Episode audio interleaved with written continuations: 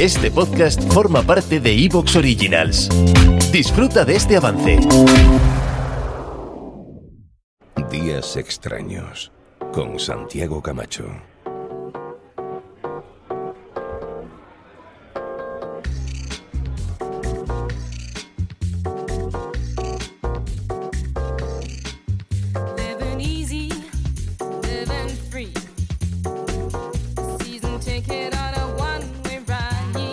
En el horizonte se vislumbran nubes de tormenta.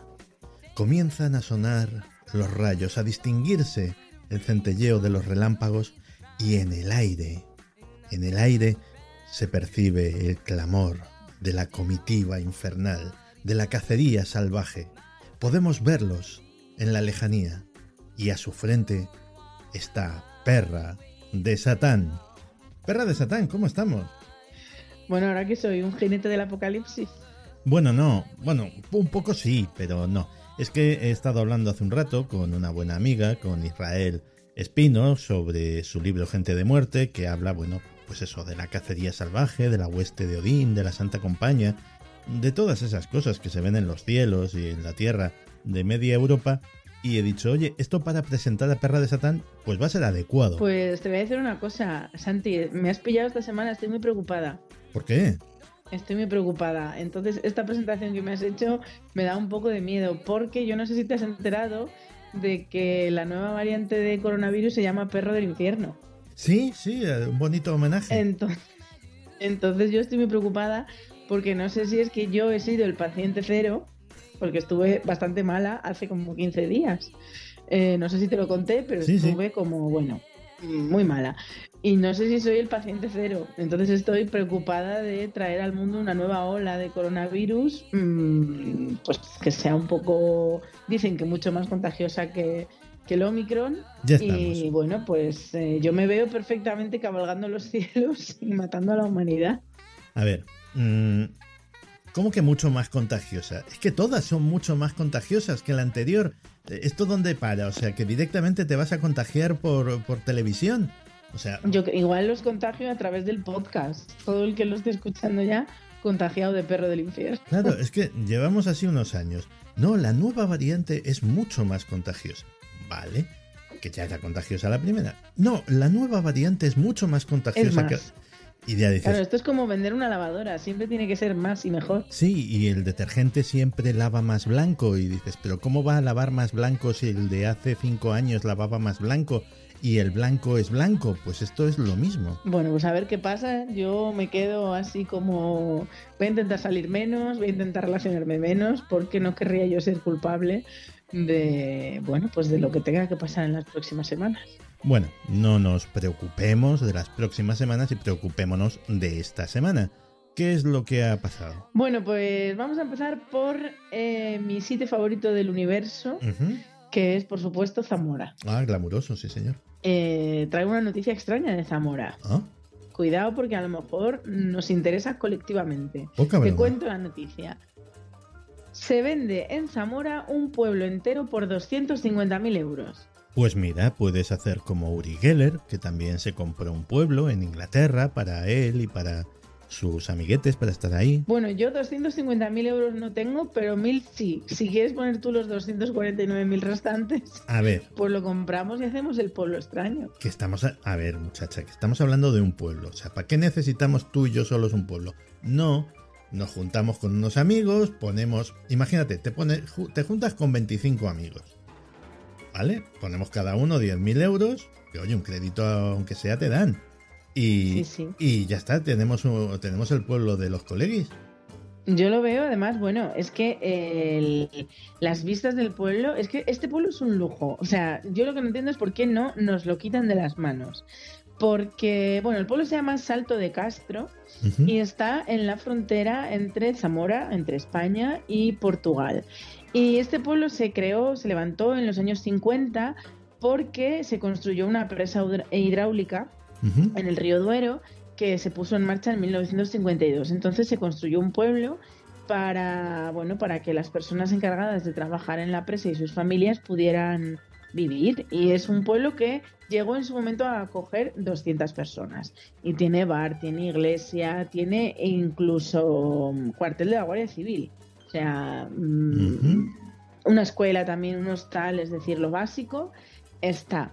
¿Qué pasó? Pues que esta presa dejó de funcionar en el año 1989 y poco a poco, pues los obreros, como fueron trasladados a otras centrales, Claro. pues el pueblo eh, se abandonó y quedaron en pie pues los edificios y, las cosas que se construyeron.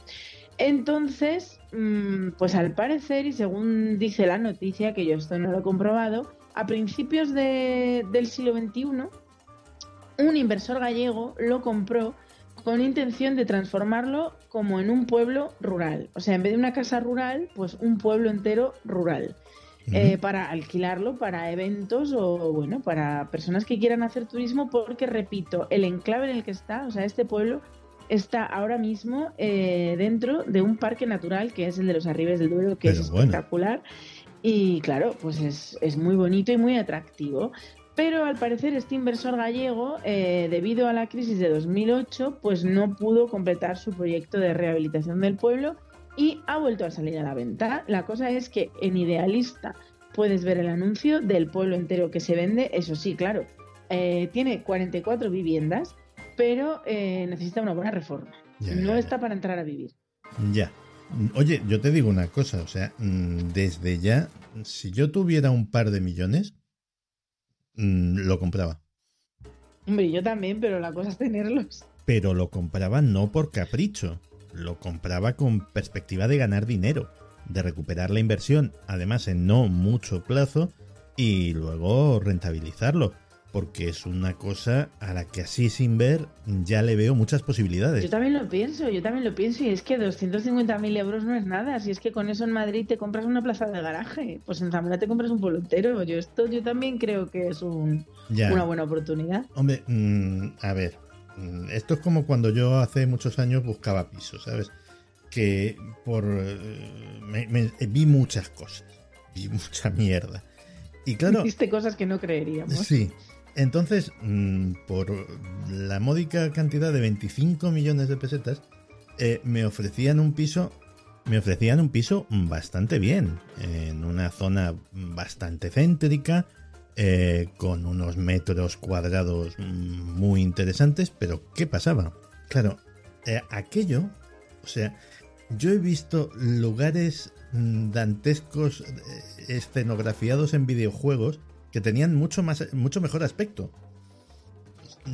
Tenía toda la pinta, o sea, no, no lo pude confirmar, pero tenía toda la pinta de que allí había vivido alguien con síndrome de Diógenes, había estado acumulando Mm. mierda, o sea, no ya, no, mierda directamente durante años de suelo a techo, y claro, eso había dejado una pátina, un rollo, un- unos desconchones, o sea, había que tirar abajo todo el piso.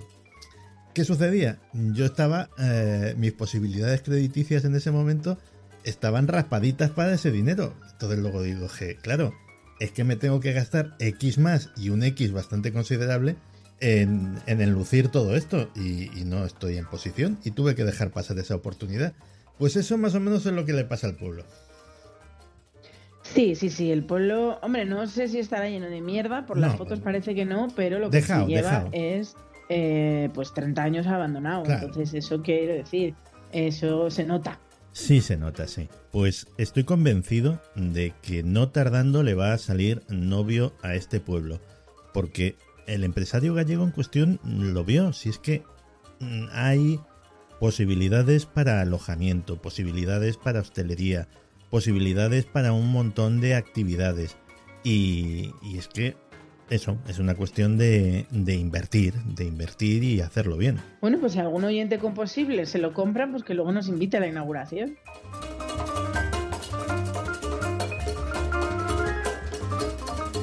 Bueno, vamos a historia muy bonita también. Pasamos de un hermoso pueblo a una hermosa anécdota familiar. Y es que, pues, una madre se ha hecho viral en TikTok al hacerle una pregunta a Alexa y, Ale- y no esperarse la respuesta que Alexa eh, le dio. Dice así el titular. La respuesta de Alexa a una madre que preguntó cómo calmar a sus hijos. Podrías darle un puñetazo en la garganta. Ah, pues mira, es una, es una idea. Menos mal que no le dijo podías meterle un pico de heroína. bueno, bueno, pues oye, a lo mejor ella tiene una batería de respuestas y si se lo preguntas otro día también te lo dice. Pues bueno, pues esta es, ya te digo, es una... ¿Te está gustando lo que escuchas? Este podcast forma parte de Evox Originals y puedes escucharlo completo y gratis desde la aplicación de Evox. Instálala desde tu store y suscríbete a él para no perderte ningún episodio.